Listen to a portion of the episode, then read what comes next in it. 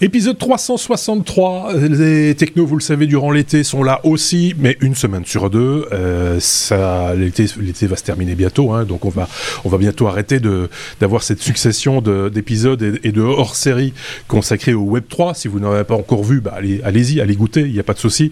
C'est à votre disposition. Servez-vous, c'est gratuit. L'épisode 363, ça va se passer avec d'un côté à ma droite euh, Aurélien. Salut Aurélien.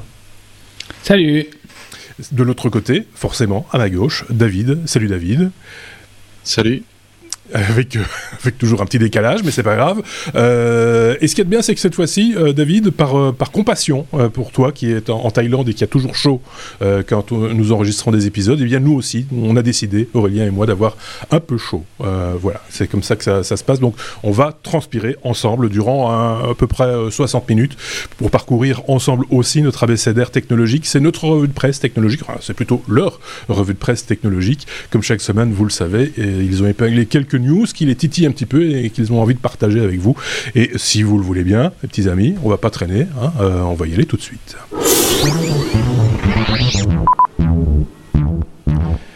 Avec la lettre A comme euh, AI ou IA, mais ce serait la lettre I dans ce cas-là, peut-être, euh, on va parler de jeux vidéo avec, avec David, si je ne dis pas de bêtises, David. Tout à fait. Donc, euh, je vais parler de AI Dungeon, euh, qui est un jeu euh, qui n'est pas tout neuf, mais que j'ai découvert cette semaine de par l'annonce qui sortait sur Steam. Alors, qu'est-ce que AI Dungeon? AI Dungeon, en fait, c'est un jeu en mode texte. C'est un jeu d'aventure textuelle en fait dont les scénarios ne sont pas préécrits mais sont générés en temps réel par une intelligence artificielle. Euh, c'est assez c'est assez marrant euh, parce que euh, euh, on, on, peut euh, écrire en langage naturel évidemment c'est en anglais mais l'intelligence artificielle apparemment comprend pas mal ce qu'on écrit et dans le contexte de ce qu'on écrit invente au fur et à mesure euh, euh, l'histoire et le scénario. Euh, comme on dirait un peu comme les, euh, euh, les, les, jeux de rôle, Dungeons et Dragons, où il y a le maître de jeu et les joueurs qui, qui créent un peu la, la narrative et l'histoire. mais ici, réellement, on peut vraiment on peut vraiment dire euh, ce qu'on veut, n'importe quoi, et l'intelligence artificielle parfois donne des choses assez cocasses. Alors, euh, donc, ce, ce n'est pas tout à fait euh, nouveau euh, parce que c'est ça, ça existe déjà euh, euh, en version web depuis. Je pense que c'est ça fait deux ans que quelque chose comme ça qu'il est sorti. ça n'a pas été très bien accueilli sur Steam parce qu'en fait, le prix n'est pas si bon marché que ça c'est une trentaine de dollars pour euh, quelque chose qui était en fait gratuit en version web, enfin entre guillemets gratuit, parce que toutes les dix euh, toutes les dix actions, il faut regarder une publicité pour avoir à 10, à 10 ouais. actions supplémentaires. Alors, ils ont deux niveaux d'intelligence artificielle, euh, un niveau qui s'appelle Griffon et un autre niveau qui s'appelle Dragon. L'intelligence artificielle Dragon est nettement plus évoluée, mais pas disponible sur Steam. N'est disponible qu'en version web euh, payante. Euh, je n'ai pas acheté la version Steam, mais euh, ayant découvert ce, euh, ce jeu, je l'ai essayé en version web et c'est assez intéressant. Et euh, à toute personne intéressée, euh, intéressée par ce genre de choses, je leur conseille de faire un, un essai. dans la description, il y a un, un, lien vers une page tout en français qui explique de fond en comble oui. qu'est-ce que c'est et comment ça fonctionne. Donc voilà, toute personne qui veut découvrir ça, c'est là. Bah oui, allez-y, euh, à votre bon cœur, j'ai envie de dire, parce que c'est vrai que de temps en temps, quand il y a un jeu comme ça inattendu, j'ai envie de dire inattendu parce qu'il n'y euh, a pas, comme tu disais, un scénario préétabli, c'est le jeu qui construit euh, quelque part son, aboutissement, bah c'est assez rigolo. Enfin, je pense qu'en pense euh, Aurélien, si ça le botterait ou pas, ce type de jeu. Je savais même pas que ça existait, pour être tout à fait franc avec vous. En, donc en mode textuel, on aurait une. Enfin, c'est une invite de commande, quoi. C'est c'est pas plus évolué graphiquement qu'une invite de commande. Ce n'est pas plus évolué que ça, euh, quoi qu'ils ont ajouté récemment une génération d'images, euh, d'images 2D qui sont en fait euh, générées par intelligence artificielle en fonction des de, de, la phrase. Mais ce sont des images qui ne sont pas nettes du tout. C'est fort pixelisé, mais c'est vrai que c'est c'est assez intéressant ce, ce, que ça donne, mais à la base, c'est c'est du mode texte. Donc en invité de commande, on écrit, on lit, c'est Ouais, les, visuels sont basiques de chez basique, hein, je vous confirme. C'est vraiment 4 euh, pixels qui se battent en, duel, euh, clairement. Mais enfin bon, voilà, ça agrémente un petit peu le jeu. Et si les, si les visuels sont aussi créés euh, par l'intelligence artificielle, ça rajoute encore. voilà, bah, bonne, bonne pioche, j'ai presque envie de dire. Pour, c'est vrai qu'il fait tellement moche dehors qu'on a envie de rester enfermé à jouer aux jeux vidéo. Euh, c'est une opportunité euh, pour, les, pour si vous voulez garder les enfants à la maison, par exemple. Euh, voilà, c'est aussi une possibilité. Merci David, ça nous change la virgule flottante de la dernière fois. Il faut, dire les choses comme elles sont, mais on avait bien aimé aussi la virgule flottante. je vous renvoie à un épisode précédent où se trouvait David. Vous, vous, saurez tout sur, sur la virgule flottante, vous comprendrez.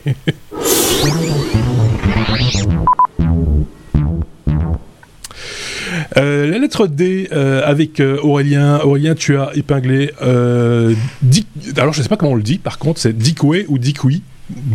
En tout cas, c'est D-I-K-W-E. c'est un moyen nouveau, on va dire, de, produire de l'énergie à moindre coût. Enfin, ça, ça reste, à, prouver quand même. Oui, c'est l'abréviation de DIC, le début de DIG en anglais. Euh, w pour wave et E pour energy. Donc, euh, en fait, oui, c'est c'est un c'est des, des, phases de test. En fait, euh, c'est un gros projet qui a été lancé par trois acteurs. Un acteur du du des, travaux, un acteur, un grand acteur des travaux qui s'appelle le groupe Legendre, une une entreprise de R&D qui s'appelle GEPS GEPS Techno et l'Ifremer. L'Ifremer, c'est un organisme d'État, je crois, qui s'occupe de tout ce qui est tout ce qui se passe au maritime ou au bord des côtes. Et donc l'objectif, c'est d'allier deux choses. En fait, on crée des digues, euh, là c'est dans la rade de Brest, pour protéger euh, protéger les ports, protéger les, littoraux, le littoral. Et euh, donc on, se sert de ces digues euh, pour, pour, protéger des vagues. Mais on a, ils ont conçu donc une digue qui a une double fonction, celle de protéger le littoral et celle de générer de l'énergie à partir de la force houlomotrice, donc la force des vagues. En fait, pour expliquer, ça ressemble à un gros conteneur. Dans ce conteneur, il y a une sorte de, de volet euh, et lorsque les vagues arrivent, bah, elles poussent le volet.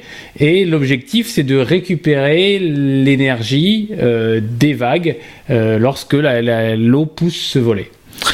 Donc voilà. Donc au début, ils ont fait euh, c'est un projet qui a été initié en 2020. Ils ont fait un premier prototype euh, à l'échelle 1 15e pour voir si, si c'était possible, comment, comment on pouvait réussir à faire ce, ce, genre de choses. Ils ont réussi à récupérer 60% de l'énergie euh, des vagues.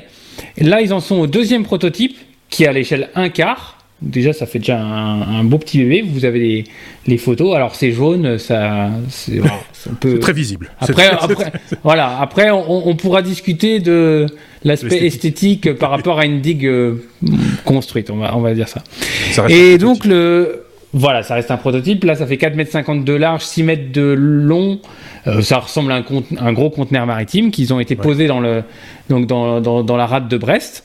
Et l'objectif pour 2023, c'est vraiment de, pousser l'expérimentation euh, encore plus loin pour produire euh, jusqu'à de, l'énergie de l'ordre du mégawatt. Donc ça commence à faire, euh, à faire un peu quand même. Hein. c'est une énergie qui est disponible bah, tout le temps, tout le temps qu'il y a des vagues, donc on va dire tout le temps. Et, un mégawatt, bah, c'est voilà, c'est pas, ça commence à plus être négligeable.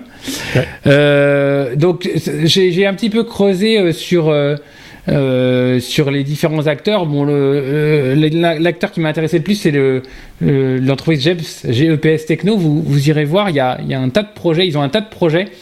Euh, autour du maritime, autour de la récupération de l'énergie. Euh, ils travaillent même pour, pour des gens qui veulent, on en avait déjà parlé, hein, faire des data centers en mer euh, pour les, questions de refroidissement. Euh, donc il y, a beaucoup de choses qui sont, qui sont très intéressantes euh, dans ce domaine-là et qui bougent. Et euh, ça m'a permis de trouver également un autre projet dont je parlerai dans le bonus pour ah. toujours sur la récupération d'énergie ou l'eau motrice. donc je vous, je vous, invite à aller voir sur le bonus un autre projet beau, à beaucoup plus grande échelle pour la mer et non plus pour, pour les digues mmh. et qui, qui, permettra, de, j'espère, de, de récupérer encore d'énergie. Parce qu'il y aura un bonus, donc, du coup. Exactement. Donc voilà, c'est on se tape encore sur le clou. N'oubliez pas, allez regarder le bonus ou écouter le bonus euh, qui, arrivera prochainement ou qui est peut-être déjà là. Donc euh, vous irez jeter un petit coup d'œil. Forcément, il porte le même numéro. C'est le bonus de l'épisode 363. Ce sera bonus 363. Vous le trouverez sans, difficulté dès qu'il est disponible. En général, on le publie euh, dans, la nuit du lundi au mardi, de manière générale. Donc allez jeter un petit coup d'œil ou allez jeter une oreille au bonus pour en savoir un peu plus. Moi, je trouve ça, c'est un chouette projet. Il hein. faut, faut, être très clair. L'histoire du container, enfin, ça, ça aura quand même une taille assez, assez costaud. La, version de, 6 mètres de long, c'est à quelle échelle encore, euh, rappelle-le-moi Enfin, le dernier modèle en date? Un quart. Un, quart. Donc le, modèle définitif, enfin les modèles définitifs, parce qu'ils vont en mettre plusieurs, j'imagine, euh, ce sera donc euh, un quart, ce sera 24 mètres de long quand même, comme euh, c'est un, tout gros bébé. C'est vraiment un gros conteneur, l'équivalent d'un gros conteneur maritime. toute la question est de savoir comment est-ce qu'on assure. Parce que quand je vois l'image du, du, truc, je me demande toujours comment on va faire pour pour, pour, pour l'entretenir, pour, pour garantir la fiabilité, parce qu'il y a quand même des pièces mobiles, hein, et, pas, et, pas des moindres. Ce, ce, ce, volet dont tu parlais est quand même assez volumineux du coup, et donc on, on, ose imaginer qu'il y a de la mécanique derrière, et, et, que donc voilà, il va y avoir aussi de l'entretien, quoi, de la maintenance. Donc environnement humide, environnement salin, enfin en plus, c'est pas, c'est pas, les, les meilleures conditions. Non, en effet. Je sais pas ce qu'en pense David. Tu as vu le, as vu, as vu le bestiau, David j'ai vu le bestiau, oui, c'est pas très esthétique en effet. Non. Euh, maintenant, pour ce qui est de, de la longévité, euh, on a des nouveaux matériaux aujourd'hui qui sont euh, résistants euh, vrai. au pire euh, au pire traitement qu'on leur fait subir. Donc, euh, qui sait? Oui, à voir effectivement, mais euh, bon, j'imagine que la couleur jaune et bleue, c'est pas définitif, c'est voilà, c'est parce que c'est dans l'air du temps ou parce que là c'est bien visible, on peut pas le louper, euh, voilà, c'est euh, affaire à suivre comme on dit dans ce cas-là.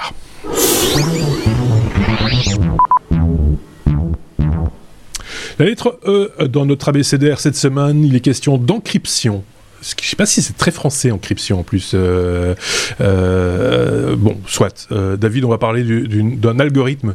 alors, on n'a pas la virgule flottante, mais on a du post-quantique.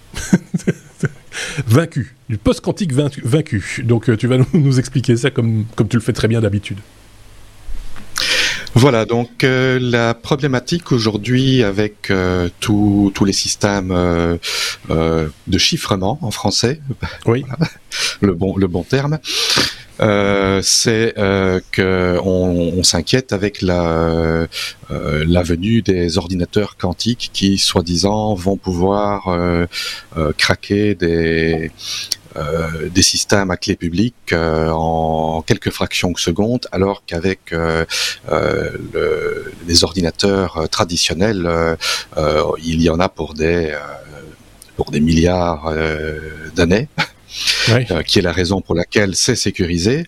Et donc, euh, euh, on essaye de trouver des nouvelles technologies et des nouveaux systèmes de chiffrement qui justement résisteraient à, aux ordinateurs quantiques.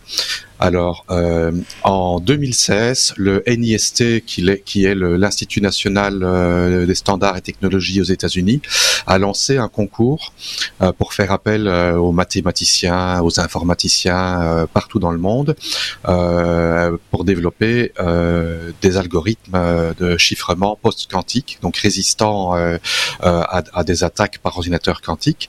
Et en juillet, le NIST a annoncé les quatre algorithmes finalistes, euh, qui sont les quatre gagnants d'une compétition donc euh, qui a duré six ans, dont l'algorithme euh, SIK, S-I-K-E. Et cet algorithme-là a été vaincu par une équipe de, de recherche de sécurité industrielle à l'université KU Leuven en Belgique. Mhm. Et euh, l'algorithme a été euh, craqué en une heure par euh, un seul cœur d'un processeur. ce qui veut dire que ces algorithmes-là passent à la trappe. Alors c'est ce qui est très intéressant et très inquiétant plutôt, c'est de voir comment après six ans, euh, un algorithme qui est finaliste et qui est retenu pour euh, être la prochaine génération euh, pour sécuriser les données, les données des banques et tout ce qui est important après avoir été analysé par des mathématiciens qui n'ont pas attaqué de manière brute, mais qui l'ont attaqué de manière intelligente en comprenant comment il y avait moyen de trouver des failles. C'est très complexe, je ne vais pas rentrer dans le détail. Mhm. Euh, et ben voilà, ça, ça a été, euh, ça a été craqué. Et, et, ça, je trouve que c'est vraiment très perturbant. Ça veut dire que euh, tous les systèmes de chiffrement qui existent aujourd'hui on les pense sécurisés, mais on n'est pas à l'abri euh, qu'en fait il y ait une faille euh, grande comme une maison. Et voilà. Est-ce que, est-ce que ce genre de technologie, pour essayer de se rassurer un petit peu, et j'espère que la réponse ira dans le bon sens, euh, en tout cas dans le sens de rassurer un peu tout le monde, est-ce que cette technologie est à portée de n'importe quel hacker, du n'importe quel hacker venu ou pas? Ben, la technologie, euh, une fois que, les que, que, des mathématiciens ont trouvé une faille de sécurité, euh, un hacker euh, n'a qu'à euh, programmer euh, ce que les mathématiciens ont, ont, trouvé. Donc, mmh. je vais dire, ce n'est pas à la portée de Monsieur Tout le Monde, mais tous les hackers suffisamment motivés avec de l'argent à la clé derrière. en fait, la, la, la découverte le découverte du principe n'est pas donné à tout le monde, mais l'application, elle, est beaucoup plus ouverte à, enfin, à plus de monde, quoi. Enfin, à, oui. Euh, voilà. Euh, j'ai du mal à trouver mes mots parce que quand j'ai chaud, j'ai du mal à trouver mes mots. Euh... Aurélien, une opinion sur cette. Est-ce que ça te fait peur? Est-ce que tu as peur pour ton compte en banque tout d'un coup Très, très, très, très. Je crois que je vais aller tout retirer ce soir. non. Mettre dans ma, mettre dans ma poche. ah bah oui, parce que tu non, mais c'est vrai que c'est perturbant parce que. Euh, alors après, on pourrait utiliser le même type de technique renversée pour euh, faire des, de, de, de, de l'encryption, de l'encryptionnage pour continuer à parler bien français. Vraiment n'importe quoi. Euh, mm. code, un codage plus, plus, plus avancé. Enfin voilà, c'est toujours l'escalade à celui qui a la plus grosse, quoi, en gros. Non. Ah, il y a toujours, voilà, oui, non, mais c'est toujours euh, la puissance. enfin, on en parle souvent. Hein, la puissance des, de, calcul augmente euh, euh, de manière exponentielle avec les années, et de toute façon, on sait très bien que le chiffrement d'aujourd'hui ne sera pas le chiffrement de demain et ne sera pas le chiffrement d'après-demain. Donc, il y aura tout, ah, enfin, à mon avis, on connaîtra tous un niveau de chiffrement bien plus élevé que celui d'aujourd'hui dans la bah, décennie à venir. Oui, c'est ça. Plus le temps mm. passe, plus, plus le chiffrement et, et, et, nos enfants, euh, pour eux, bah, ce sera voilà, ce sera tout à fait logique et ils se diront la même chose que nous aujourd'hui. À un moment donné, on se dira est-ce qu'on va encore trouver mieux ou euh, voilà, c'est euh, tout ça est un combat perpétuel en fait. Hein, il faut, faut, faut, le dire. donc c'est comme ça. Si le sujet vous intéresse, vous passionne, n'hésitez pas à commenter cet épisode ou en savoir plus. N'hésitez pas aussi à cliquer sur les liens puisque systématiquement, je le dis, mais c'est important quand même de le rappeler. Euh, on met les liens vers les différentes sources dont se servent mes deux camarades pour euh, vous parler chaque semaine. Aurélien a levé le doigt. Oui, si, vous aimez euh, les calculs euh, avec euh, enfin, les calculs complexes dans des logiciels assez standards, je, vous, je vous demande d'écouter le bonus. Il y aura quelque chose par rapport à ça. en fait, l'épisode. Je le vends, je le vends. Oui, bien sûr, mais l'épisode ne sert qu'à ça, hein, vendre le bonus. c'est bien connu. On ne fait que ça. En fait, pendant une heure, on vous vend un truc de 15 minutes. Voilà. mais tu fais bien de le dire. Effectivement, n'hésitez pas à aller jeter un petit coup d'œil et une oreille sur, sur le bonus parce que là aussi, il y aura, euh, il y aura du, vous serez challengé. On, on, vous donne la clé pour euh, trouver les chiffrements. Voilà, ça. On vous donne toutes les clés du compte d'Aurélien.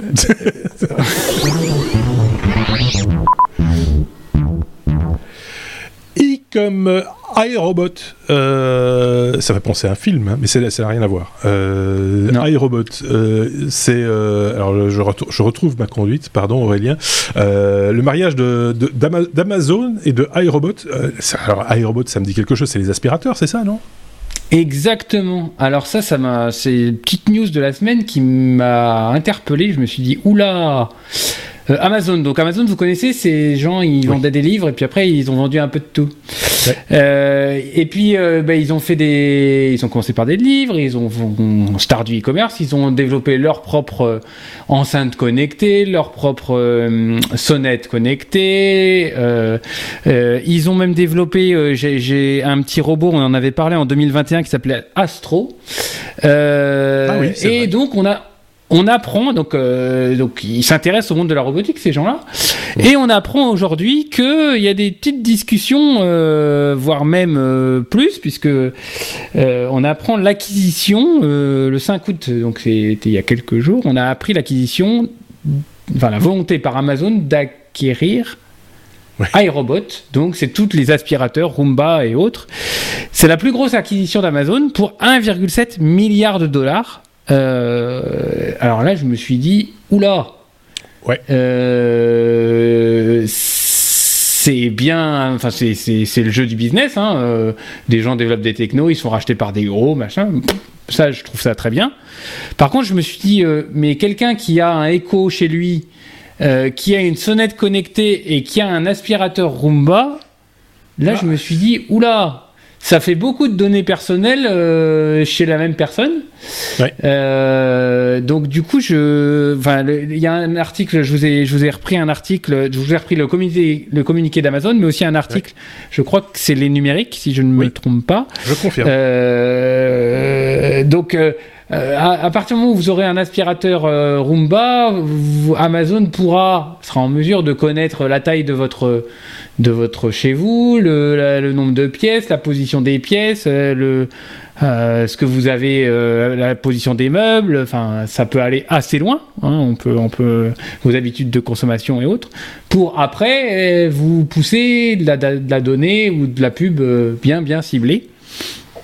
Donc ça déjà c'est le premier écueil, je me suis dit euh, d'un point de vue euh, données personnelles, celui qui a tout ça chez lui, je sais pas trop. Euh, ça commence à faire beaucoup. C'est parce qu'en plus de ça, ces aspirateurs, si je ne dis pas de bêtises, sont tout à fait capables de cartographier l'espace dans lequel l'aspirateur va se mouvoir. Donc, il, a la superficie de votre, votre logement.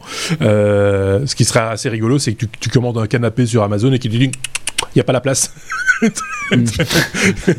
Celui-là ne rentre pas chez vous. Celui-là ne rentrera pas chez vous. Voilà, euh, euh, non, mais, voilà enfin, Amazon, c'est déjà énormément de choses de nos, de nos habitudes de consommation parce qu'il suffit de cliquer sur un lien d'affiliation qu'un que, que, site quelconque euh, vous a proposé ou un, réseau social quelconque vous a proposé. Déjà, vous allez communiquer une série d'informations à, à, Amazon simplement sur votre navigation dès le moment où vous avez cliqué sur ce lien. Par ailleurs, si vous avez fait un jour des achats chez Amazon, ils ont aussi énormément d'informations sur vos habitudes de consommation et de visite du site, donc vous, vos, produits favoris. Si en plus, euh, ils savent qui sonne chez vous, à quelle heure, quand, il y a la superficie de votre appartement, euh, plus euh, si on rajoute à ça les caméras connectées, les machins, enfin ils savent tout en fait, il n'y a, plus d'intimité, c'est terminé ça, cette histoire d'intimité. Oui. Et c'est là où il y a le, deuxième aspect sur lequel je voulais, je voulais venir. Donc cette, cette acquisition, elle va être, euh, elle va devoir être euh, validée par les instances à la fois aux États-Unis, mais aussi les instances européennes.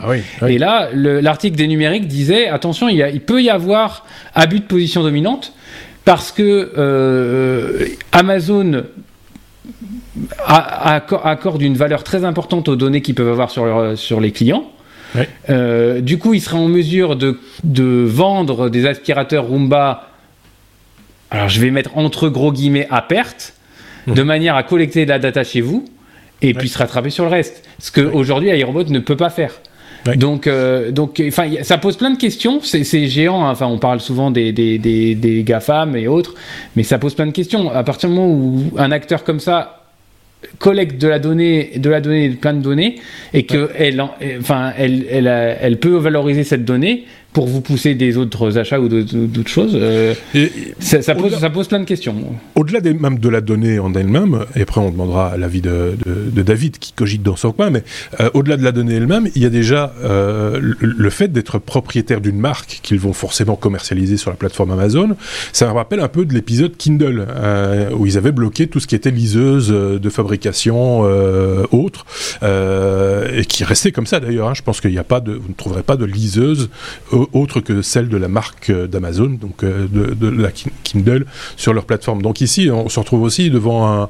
Alors, quelque part, quelqu'un, on pourra dire, c'est leur droit le plus strict, c'est leur boutique, ils font ce qu'ils veulent, ils vendent ce qu'ils veulent. C'est pas faux.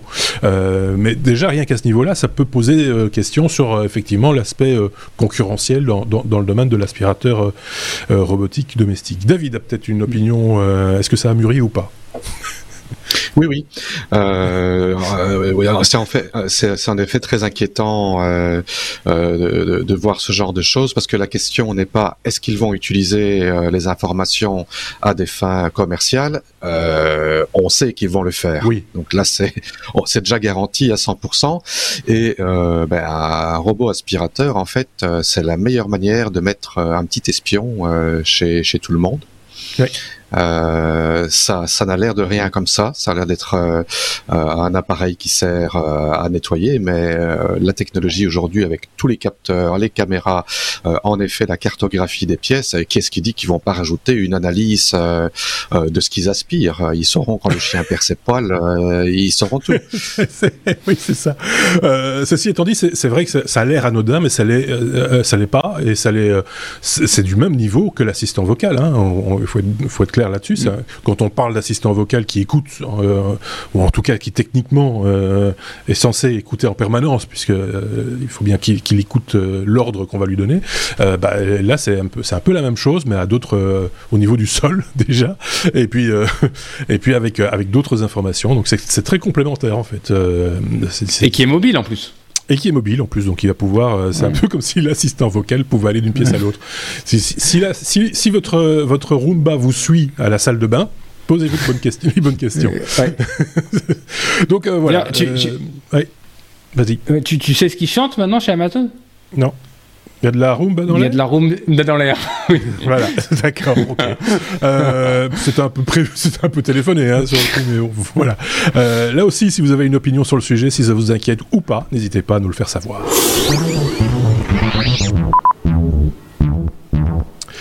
On est à la lettre P comme pick-up, Aurélien. Euh, c'est de nouveau toi qui parle pour parler de police qui devient la e-police, la e-police. La e-police. Oui, non, c'est la police électrique. Non, non, mais alors, euh, mon, propos n'est pas de vanter euh, la sortie de la Ford F-150 euh, Lighting, parce que je, c'est de ça dont il s'agit. Hein, la police américaine va être équipée donc de nouveaux 4x4 surpuissants électrique, hein, le Ford F-150 Lighting. Euh, donc c'est un, ne cherchez pas à l'acheter, hein, il est uniquement destiné à la police et aux forces de l'ordre pour l'instant. Ah. Oui, bah oui, oui. C'est, c'est, faut, faut dire avec des gyrophares sur le dessus et marqué police sur le côté, c'est, c'est difficile. Oui, parce qu'il y, y, y, a plein de photos de chez Ford où on le voit non, habillé euh, de, de, de, des attributs euh, policiers. Euh, donc c'est pour ça que je, je, je, je, ne feins pas l'étonnement. Alors attends, il y a, y a plus, oui, mais il y a plusieurs versions. Alors, ah ok, d'accord. Il y a plusieurs versions. Enfin, je vais casser. Bon, l'article a parlé de la version. Ok, juste. Alors donc, du, du coup, mon but n'était pas de parler de voilà de la sortie de ce, ce ce véhicule, même si euh, c'est quand même un véhicule assez spécial et euh, je voulais en je voulais en parler. Euh, déjà, c'est un gros gros gros pick-up. Pour, voilà hein, pour, pour, pour, pour, pour les US mais mon, mon, propos c'était plus de voir qu'est-ce que l'électrification d'un gros véhicule comme ça pouvait apporter à des professionnels alors de la police ou euh, j'imagine euh, l'artisan, le couvreur, le maçon, euh, voilà. Le fermier. parce qu'en fait, oui, le, voilà, le fermier, voilà, tous ces gens qui, enfin, qui peuvent utiliser un véhicule utilitaire. Donc ce gros bébé, bah, déjà, il a, on peut utiliser des batteries de véhicules pour alimenter. On l'avait déjà évoqué sur d'autres véhicules, mais pour alimenter euh, des outils, euh, des projecteurs euh, sur, qui sont alimentés sur des prises secteurs standards. Dans la limite de 9,6 kW. Donc déjà, euh, vous pouvez aller euh, euh, presque couper du bois avec une tronçonneuse électrique accrochée à, votre voiture. C'est 9,6 kW, c'est c'est pas négligeable. C'est pas négligeable. bon, alors c'est quand même un énorme bébé puisque il a 400 dans sa version la plus up, il a 400, 452 chevaux sous le capot. Une batterie de 98 kWh qui peut faire 370 km d'autonomie. Il y a une autre version où il peut faire 480 km d'autonomie et il peut tirer euh, des charges jusqu'à 3,5 dans la version petite et 4,5 tonnes dans les versions la plus grosses. Euh, il dispose aussi, alors ça c'est pareil, c'est des choses qu'on voit que sur le, les véhicules électriques haut de gamme. Euh, d'un chargeur bidirectionnel. C'est-à-dire que euh, vous arrivez chez vous, votre voiture est vide, avec l'énergie de, votre maison, bah, vous chargez votre véhicule, mais euh, vous allez dans votre maison de campagne ou dans votre cabane dans les bois, vous installez un chargeur, vous pouvez alimenter votre maison avec la voiture. C'est aussi possible. Ça, je, je, la première fois que je vois ça. Et puis, c'est vrai que on, on, commence à voir, alors, euh, ce type de camionnette, enfin, ce type de pick-up, euh, on commence à en voir l'utilité pour, euh, je le disais, des artisans. Il n'y a pas de, a pas de moteur, donc à l'avant, à la place du sous le capot, c'est un immense coffre, ce qui dans un pick-up est quand même pas négligeable puisque bah, enfin, même s'il y a des, des volets sur l'arrière, généralement l'arrière c'est fait pour les outils. Devant, bah, vous pouvez mettre des choses de valeur euh, et fermer le, capot. Euh, et, franchement, aujourd'hui, je me dis, un, artisan qui a besoin de plus que 300 ou 400 km d'autonomie pour aller faire un chantier, c'est un artisan qui bosse pas local, quoi. Donc, euh, non, mais c'est vrai. donc, enfin, on, voit que le l'usage du, véhicule électrique euh, s'élargit de plus en plus. Euh, moi, j'ai jamais vu aujourd'hui d'artisan avec un, véhicule électrique. Euh, parce que parce que c'est trop cher, parce que je sais pas, mais parce que ça manque d'autonomie. Mais euh, mais aujourd'hui, voilà, on commence à trouver des solutions sur le marché qui font ça. J'ai vu récemment également des véhicules DHL euh, Mercedes Sprinter, pour ne pas les citer, euh, et, full électrique. Donc DHL commence à faire des, livraisons. Euh, en France avec des Mercedes Sprinter tout électriques. Alors chez, nous, le, véhicule pick-up à l'américaine, on en voit moins, même si on a quand même sur les routes. Hein. Enfin en Belgique, en tout cas, on en voit parce que dans certaines régions du pays, comme c'est considéré comme un véhicule utilitaire, bah, on paye moins de taxes de circulation, par exemple, ce qui n'est pas non plus la meilleure idée du monde. Hein. Il faut être très clair là-dessus parce que souvent ceux qui ont ce genre de véhicule, c'est pas tant pour transporter des choses que pour euh, rouler des mécaniques, comme on dit. Par contre, euh, le véhicule utilitaire privilégié, je pense que c'est en France aussi le cas, c'est plutôt la camionnette, hein, euh, le fourgon. Et, et, là, de plus en plus, on voit qu'effectivement, Peugeot a des solutions, Fiat a une solution aussi avec l'Iducato.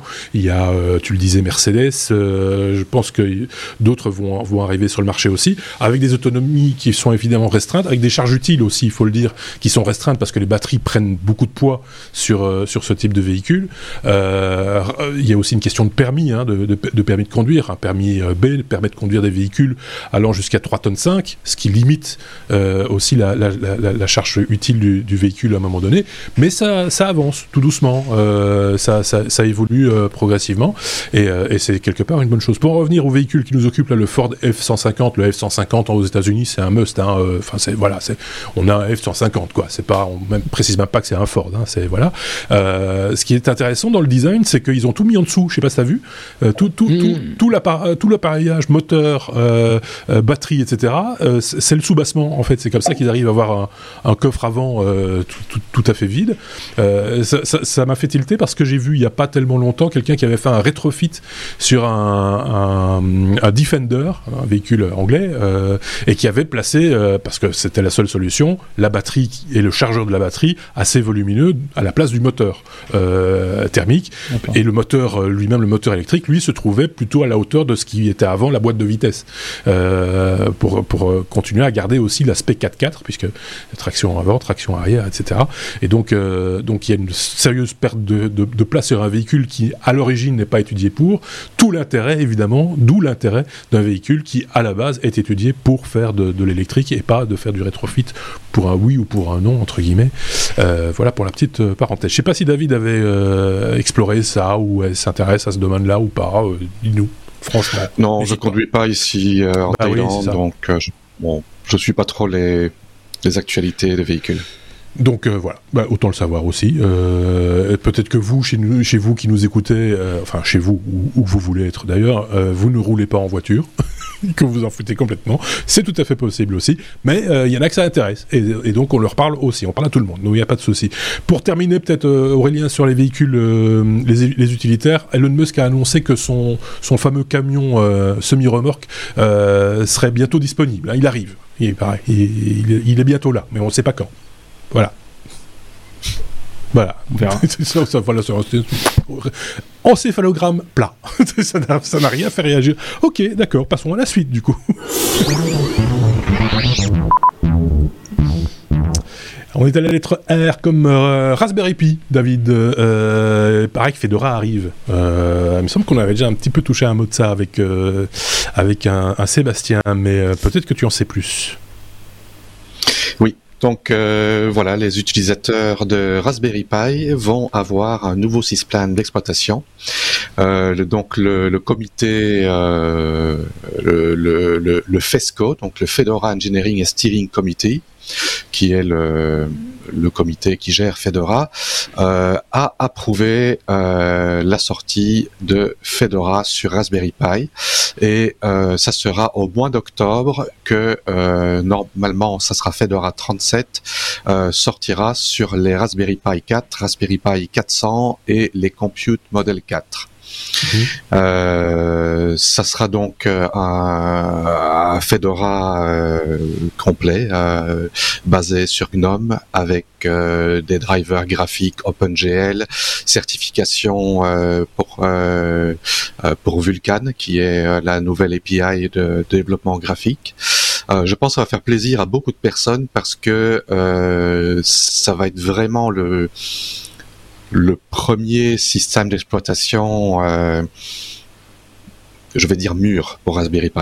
Je vais peut-être me faire des ennemis, mais euh, c'est un c'est un grand pas en avant, euh, je pense. Donc voilà, c'est une petite nouvelle, mais c'est intéressant. Non, mais c'est intéressant. Dès qu'on parle de Fedora, ça, ça, tire. Il y a toujours ça, il y a toujours des tensions à un moment donné. J'ai remarqué ça. Voilà, mais euh, j'imagine que chacun a son opinion et n'hésitera pas, s'il a lieu, à la partager avec nous, soit via les réseaux sociaux, soit via notre chaîne YouTube, soit via le blog, hein, les techno.be, euh, en dessous de, de l'article qui correspond à l'épisode 363. Vous pouvez y aller, Franco, et, euh, et, on vous lira, et euh, David vous répondra s'il y a lieu. David, qui rajoute, chaque fois il lève son doigt, et chaque fois je dis, pour, pour rajouter... pour, rajouter, pour rajouter un petit truc, en fait, la rumeur est que Fedora est la distribution Linux préférée du créateur de Linux, Linus Torvalds. D'accord. Donc les, voilà, les puristes apprécieront. C'est ça que tu veux dire. Après, il faut arriver à se procurer un, Raspberry Pi. Hein. Pour l'instant, il y a un peu pénurie sur le Raspberry, paraît-il. C'est un peu difficile de, le trouver à un prix, en tout cas, euh, raisonnable. Ça, il faut, le signaler. Aussi. non, c'est toujours. Euh, c'est un peu tendu. Hein. Les GPU ont baissé de prix, mais pas les Raspberry Pi. oui, oui, c'est ça. On, m'a parlé, moi, d'un doublement des prix quand on en trouve. Euh, donc voilà, bon, c'était pas très cher à la base, il faut être clair, mais deux fois, deux fois, deux fois le prix, c'est deux fois le prix, hein, comme on dit. Donc voilà. Ici, c'est trois fois et demi trois fois et demi, ah, tu vois, donc euh, c'est euh, qui dit mieux? Euh, et du coup, Aurélien qui est dépité. Je, comptais m'en acheter 12. Mais avis aux amateurs, j'en ai un ici sur mon bureau à côté. ah, je, viens de mettre, le mettre aux enchères. Un, Raspberry Pi aux enchères, usagé, mais utilisé déjà par David. Donc éprouvé, j'ai envie de dire. Donc ça, ça prend de la valeur, du coup. qui dit mieux? Aurélien voulait rajouter un truc, me semble-t-il, ou pas? Oui, moi je connais Raspbian, je connais quelques autres distributions qu'on peut euh, installer euh, directement à partir de, du petit utilitaire là qui, qui, permet ça. Qui est livré, Alors, euh, ouais, qui est livré. Ça, ça, apportera quoi d'installer Fedora en plus par rapport aux autres distributions? Ben, moi personnellement, j'ai déjà utilisé Fedora et j'ai utilisé Raspbian. je trouve la distribution Raspbian assez simple, euh, pas joli, pas convivial d'utilisation. Donc s'ils arrivent à avoir euh, un une distribution Fedora euh, telle qu'elle est sur PC, je pense que ça va pousser en avant l'utilisation du Raspberry Pi comme ordinateur plutôt que comme gadget pour les, les, applications IoT ou alors des, des, des, des, émulateurs d'anciennes consoles ou des choses comme ça. Donc moi je pense que c'est quelque chose qui va euh, qui va faire en sorte que le Raspberry Pi va devenir réellement ah, réellement, et un blocage. Ah, juste resté bloqué, t'es resté frisé pendant un instant, euh, David. Euh... Vous également. Ben voilà, donc on s'est on s'est on s'est fri frisé tous tous les trois, c'est très bien. Mais on a compris euh, on a compris le sens de ta réponse. Donc euh, voilà, c'est vrai qu'il y a plein de, petits appareils euh, périphériques, on, on, peut dire à, à Raspberry Pi, euh, comme des claviers avec euh, avec une petite encoche prévue pour mettre le Raspberry. Pour ça va enfin servir, j'ai envie de dire comme un vrai ordinateur quoi. on va pouvoir l'intégrer comme un comme un véritable ordinateur léger, pas cher et, et efficace. Donc c'est peut-être une bonne chose aussi de ce côté-là. On a fait tour de la question. Fedora, Raspberry Pi, ok.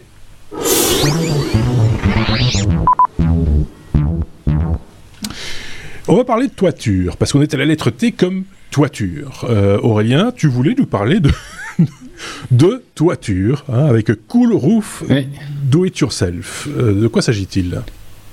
Oui, c'est une news que tu as épinglée, je te remercie. Euh, j'ai gratté un peu la, la question.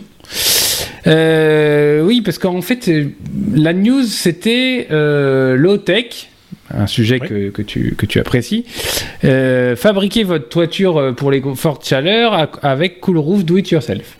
Alors je dis tiens, c'est quoi ça? Et je, je, je, clique sur le lien et je tombe sur une recette de cuisine, effectivement, où on me propose de mélanger, faire ma petite tambouille, euh, mélanger de la caséine, du, euh, différentes substances qu'on peut trouver en, en, marché, en magasin de bricolage, pardon, et de, de, de, dépendre cette peinture sur mon toit et euh, peinture blanche donc sur mon toit et euh, grâce à ça on me vend euh, la possibilité de que la, température à l'intérieur de ma, ma, maison va être grandement diminuée parce que bah, l'énergie est renvoyée, réfléchie et du coup je vais économiser de, de, la clim, je vais économiser un tas de choses. Bon, alors j'ai un petit peu gratté la chose. cool Roof, c'est en fait une société française.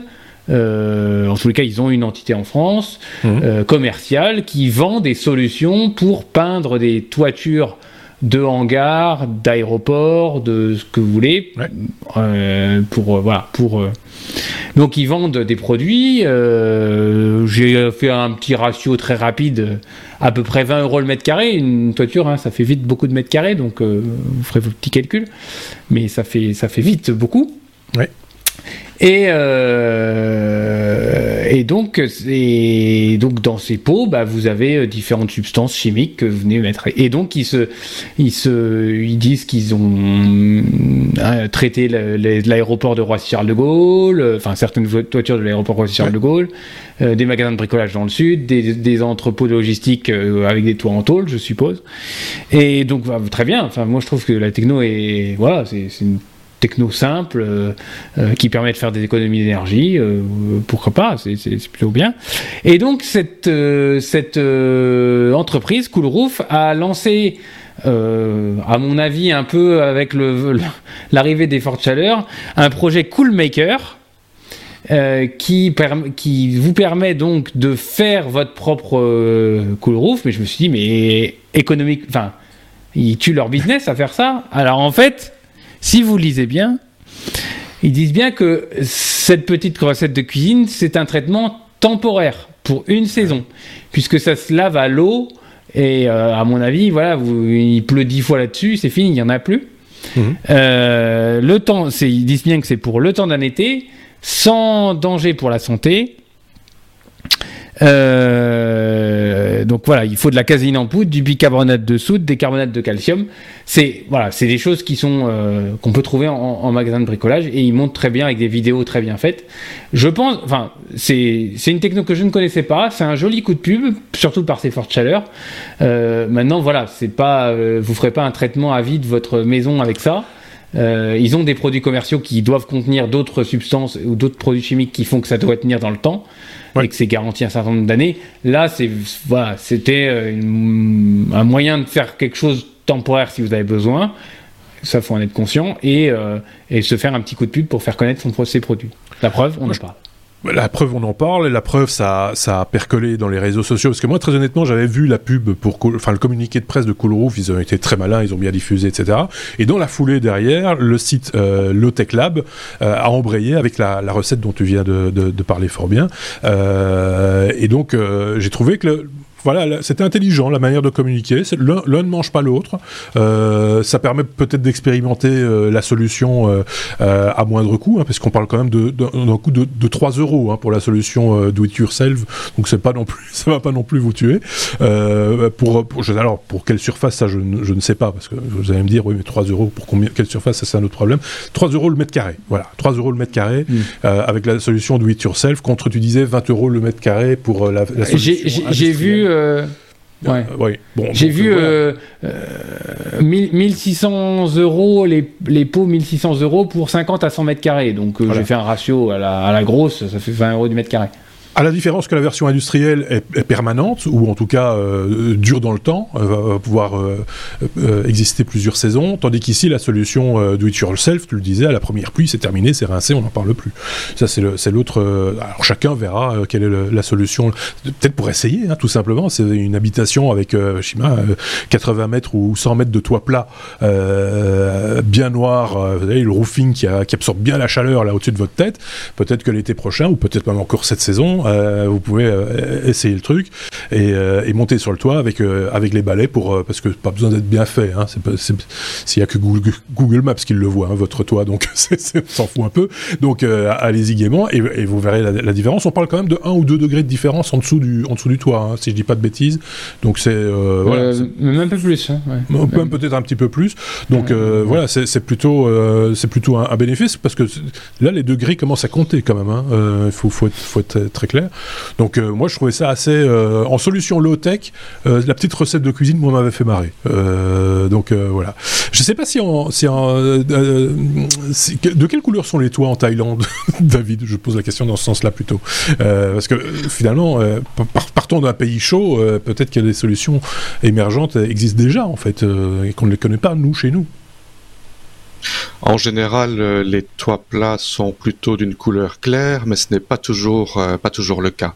D'accord. Euh, c'est pas toujours le cas du tout et euh, les beaucoup de bâtiments ont le dernier étage en fait qui n'est pas habité ah, et oui. qui est euh, qui est réellement un sauna.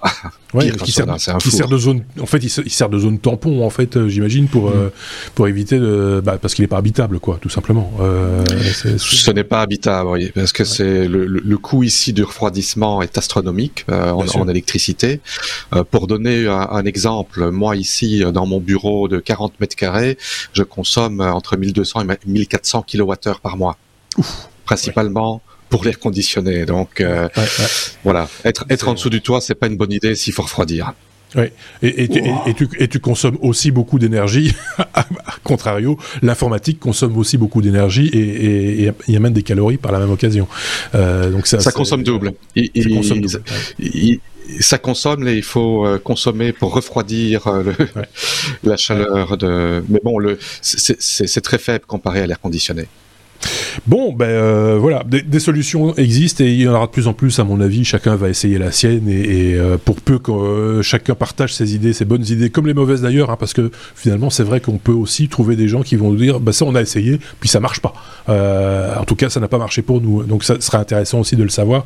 Donc, n'hésitez pas à commander, commander, commenter cet épisode peut-être ou simplement nous envoyer un petit message en disant, tiens, moi j'ai essayé telle solution ou j'y crois pas ou enfin comme vous voulez. Et ça nous intéresse de savoir un petit peu vers quoi, quel type de solution vous avez envie de tendre. la bonne vieille clim qui, qui consomme bien, ou alors des solutions plus plus low cost et low tech comme celle qu'on vient d'expliquer peut-être.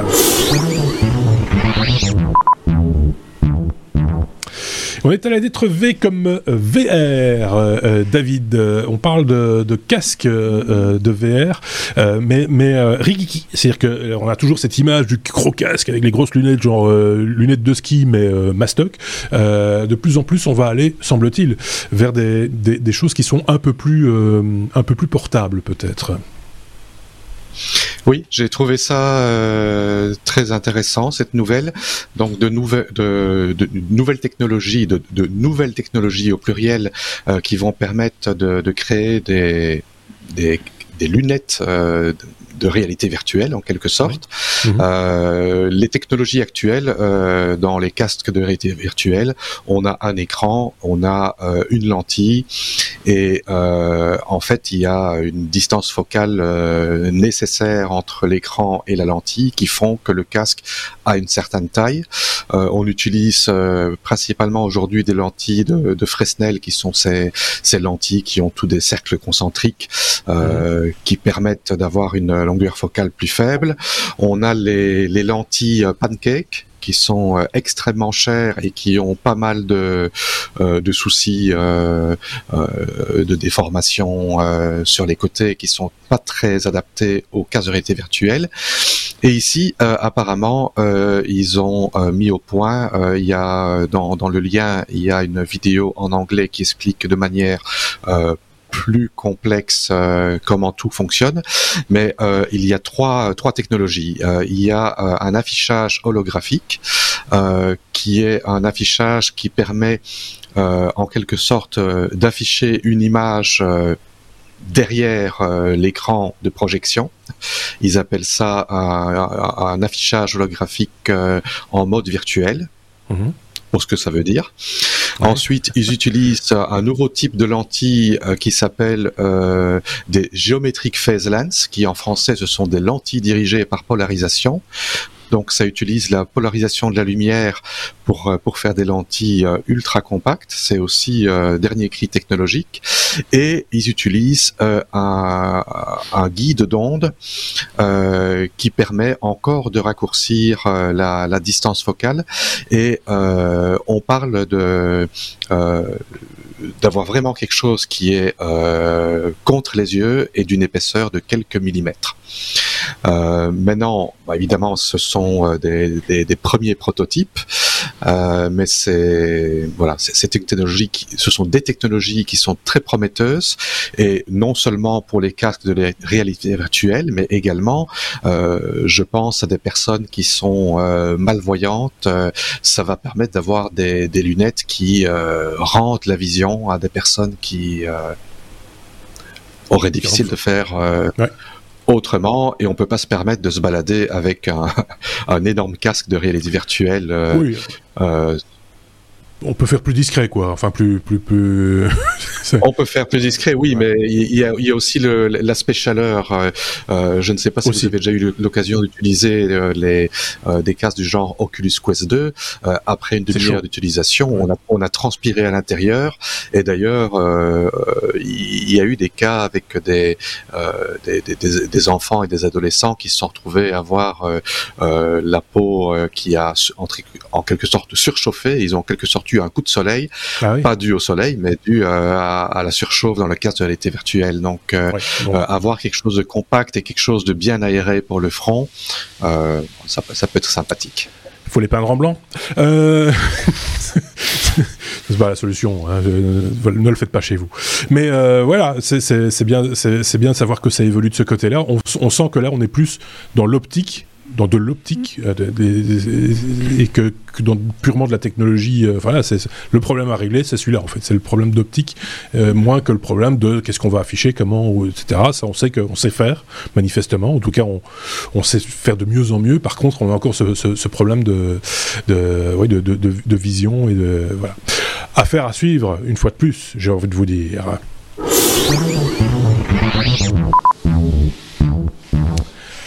Allez, on a un W. on a W, le W comme oui mais non. Euh, c'est euh, voilà, on, voulait quand même vous en parler, vous en toucher un petit mot parce que c'est quand même assez assez rigolo cette histoire de, de, soi-disant de de télescope qui aurait vu quelque chose dans l'univers Aurélien qui en fait était une grosse blague.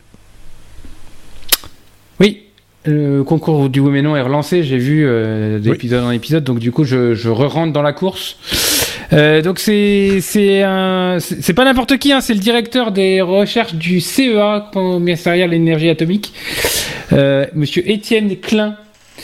Euh, en fait, il, a tweeté le 31 juillet que le télescope James Webb aurait photographié l'étoile Proxima, qui est donc le cliché de l'étoile la plus proche du Soleil. Alors c'est assez rare, euh, voilà. Donc euh, il a publié cette photo. bah, les réseaux sociaux ont fait ce que les réseaux sociaux savent faire, c'est-à-dire qu'il se s'est emballé. comment ça, James Webb a, photographié cette magnifique étoile, voilà. Et en fait, il a révélé qu'il avait photographié une tranche de chorizo. Voilà, tout simplement. Donc, donc euh, voilà, donc c'était une sensibilisation aux fake news de Monsieur euh, Étienne Klein, voilà. Euh, qui, qui voilà, qui il a dû bien s'amuser à désamorcer la la polémique, mais mais mais mais, mais c'est marrant quand même. C'est bien vu parce que c'est vrai que ça, ça, ça, met tout le monde. Enfin, parce que tout ce qui est, vient maintenant de James Webb, de, de, ce fameux télescope, chaque fois on est dans l'émotion. Hein. Chaque fois qu'on voit quelque chose, on dit waouh, c'est beau, oh, c'est magnifique, machin, etc. Sans toujours comprendre ce qu'on voit d'ailleurs, hein, mais peu importe. Mm. C'est vrai que ça fait souvent de belles images. Euh, et moi, quand j'avais vu euh, la première, j'ai vu la, la, la, photo en question, j'avais pas lu le texte qui allait autour et donc euh, j'avais juste vu Proxima du Centaure, machin, etc. Je suis ah bon, c'est quand même pas. Et, et là, franchement, James Webb, c'est c'est un peu décevant, c'est pas très joli. Hein, euh. Et puis, vu la polémique, enfin, le semblant de polémique qui s'en est suivi. Et je me suis dit, bah oui, finalement, on s'est bien fait avoir. Euh, c'est bien de l'avoir fait de, cette manière-là. C'est rigolo. Parce qu'en plus, on peut se servir de, ça dans d'autres circonstances aussi. Euh, Aurélien, je ne sais pas bah si tu le sais. Parce que, par exemple, quelqu'un a publié, euh, bon, il fait très chaud partout en Europe et en France en particulier, et quelqu'un s'est servi de la même photo, mais a découpé la carte de France sur la rondelle de, chorizo en, question, et a dit, ben voilà, ça c'est la carte des températures. Euh, en, France, et c'est vrai que ça colle à peu près. Euh, si, vous retirez en tout cas la, les, bords, ça, doit fonctionner aussi parce que ça marche aussi pour les températures en France. Donc la tranche de, chorizo, ça devient un, classique quelque part. Qui un, étalon. un, étalon. C'était de l'extra fort, il paraît. C'est de l'extra fort. c'est le point, le point chorizo. Euh, ok, voilà. Pour le oui, mais non, l'information technologique, certes, mais improbable, mais technologique, certes, euh, qui euh, conclut souvent, hein, et on espère de plus en plus régulièrement de nouveau euh, à la saison qui vient, euh, nos épisodes, nos épisodes hebdomadaires.